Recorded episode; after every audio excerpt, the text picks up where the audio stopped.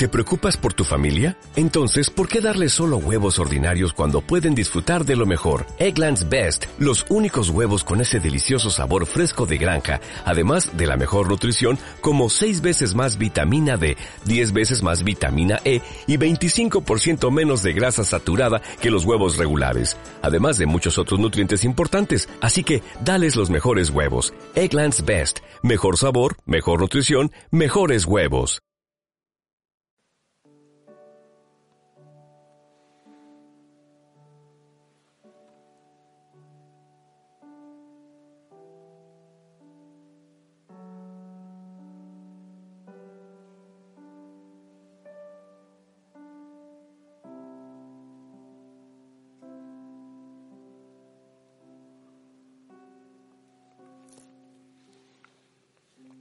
Buen.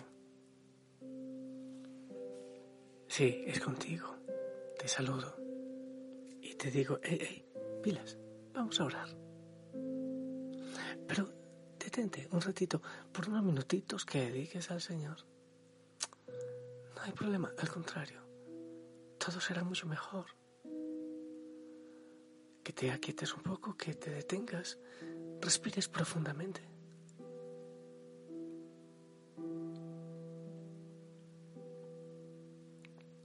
Entrega en sus manos todo lo que harás en este día, los pendientes. Las cosas pendientes, sí. Aquí todavía es noche, sí. Es muy oscuro. Y es hermoso dejarse abrazar por el Señor.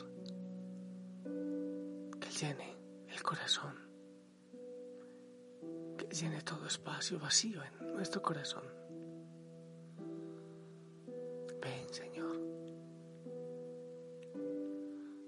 Toma todo nuestro ser para ti. Para actuar hoy, para trabajar en el mundo.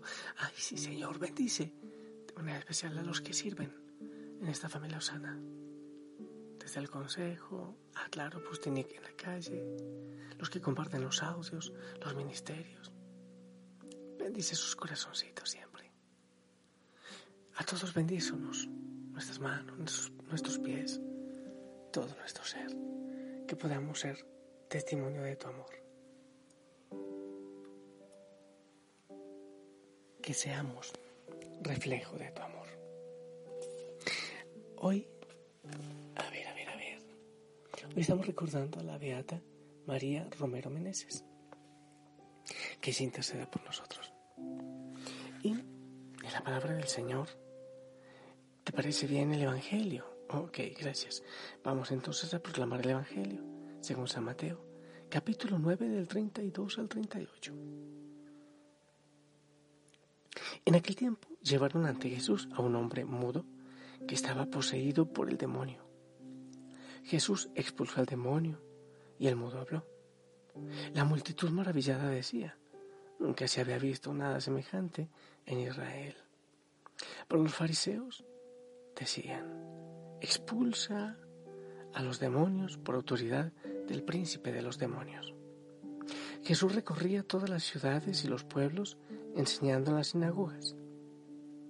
Predicaba el Evangelio del reino y curaba toda enfermedad y dolencia.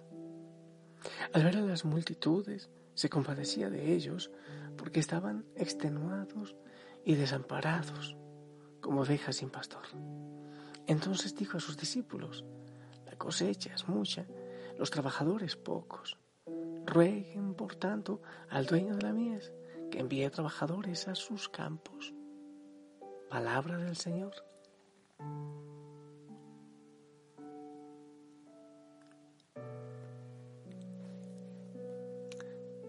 La gente, la gente no creía en los fariseos. Tenían mucho poder. Y bueno, no por el poder que tenían, era que la gente no creía en ellos, sino que tenían mucho poder, sí, pero en muchos de ellos no había un testimonio, no eran creíbles. Y otra cosa es que la gente estaba cansada de tanto sufrimiento. El diezmo para Roma, el diezmo para, el templo. Eh, los leprosos y los enfermos tenían que estar lejos. Tanto desprecio, tanta humillación al pueblo pobre. Y los fariseos les mostraban un Dios lejano, inmisericordia. Yo sé. ¿Ya pensaste en algunas personas o grupos, aún de nuestra iglesia, que que no hacen cercano al Señor, a los pobres, a los que sufren, a los pecadores. O será mi mente sucia que ya empecé a pensar en, eso que, que ocurre mucho. Entonces la gente estaba cansada. Y llega el Señor que muestra misericordia, que muestra amor, que se acerca a los pecadores, pecadoras, que se acerca a todos con misericordia, con amor. A los leprosos se les acerca, los toca, los sana a todos. Les reivindica a todos, otra vez les mete en la sociedad. Lo más importante, en el corazón de Dios. acercarse al corazón del Señor me parece es importante. Al ver a las multitudes, se compadecía compasión, ese sentimiento que sale de lo más profundo. Porque estaban extenuados y desamparados como ovejas sin pastor. Extenuados y desamparados. Hay tanta gente extenuada y desamparada. Salí, anoche salí por las calles y eso encuentro gente extenuada y desamparada, que buscan a alguien que les dé un sentido para vivir, para seguir luchando, para moverse un día más, en medio de la desesperanza, en medio de la pobreza, del desempleo. Obviamente debemos enseñar, no enseñar un evangelio mentiroso, obviamente un evangelio que, que también es exigente que exige, pero, pero que en medio de todo, un Dios que es amor, que nos acoge, que es misericordia.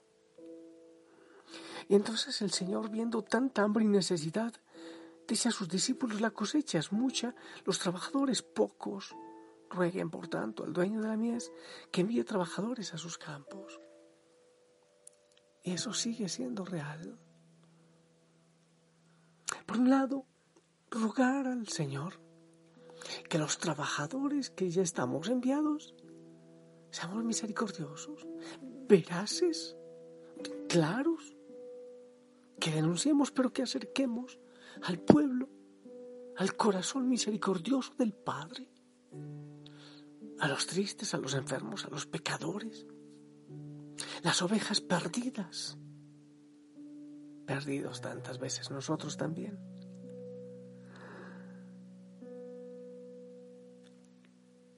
Yo quiero escuchar eso. Orar para que el Señor envíe trabajadores a sus campos.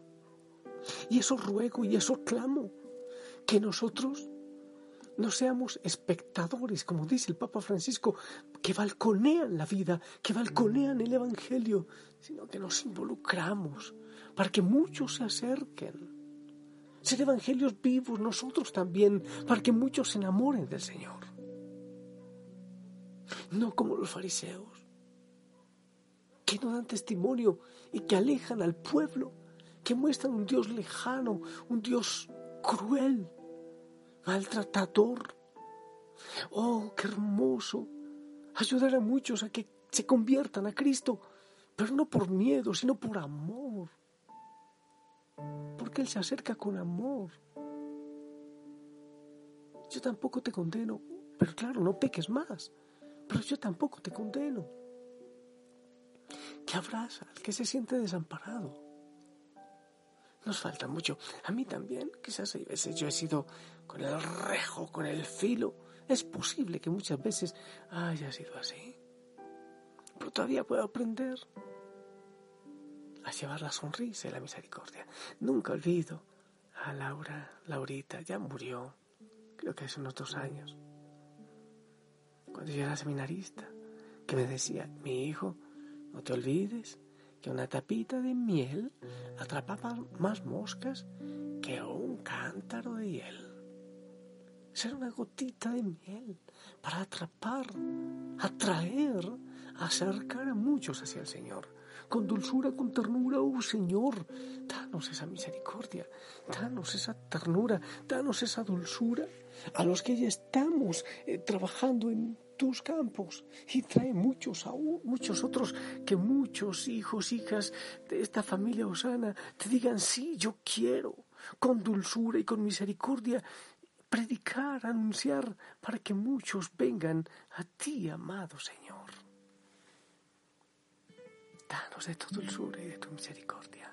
Señor, el deseo de nuestro corazón es parecernos a ti Nuestra nada. Si quieres te la damos. Y si hay algo que puedas usar, también te lo damos. Nuestro vaso necesita ser lleno de ti para transmitirte. Por eso danos ese regalo, Señor, de ser reflejo de tu amor.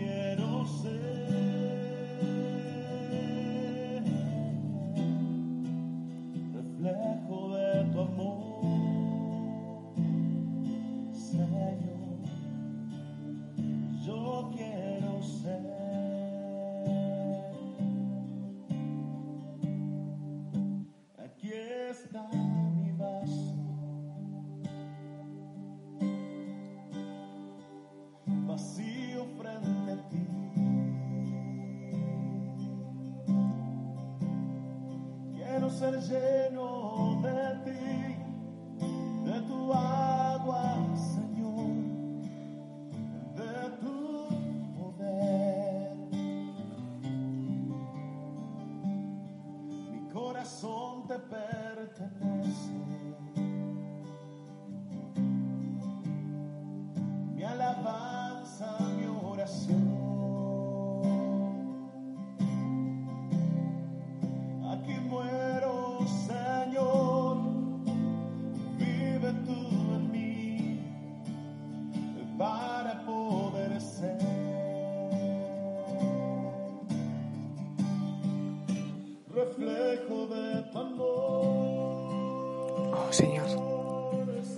Ancianos solos, madres con sus hijos solas, abandonadas, muchos presos, gente en los hospitales, niños en las calles, niños vendiendo cositas en las calles, en los semáforos, hombres y mujeres negociando con su cuerpo. Tanta necesidad, Señor. Oh, sí, ayúdanos a ir a donde otros no van. Primero con nuestra oración, pero aquellos que, que tienen su fuerza y su decisión para ir a acercarse a esos rostros frágiles y pobres que están a la orilla del camino. Acercarte a ti no, no con una tendencia farisaica, hipocresía, alejando, eh, solo pecado, solo fuerte, no, no, no. Amor, misericordia, dulzura. Oh, sí, Señor. Gracias por llamarnos a servirte. Bendice nuestros corazones, nuestras manos, nuestros pies, nuestros labios, todo lo que haremos en este día. En el nombre del Padre, del Hijo, del Espíritu Santo. Amén. Mi gente linda, nos bendices. Todos hoy vamos a una misión especial por Cristo, aún desde nuestro lugar de oración.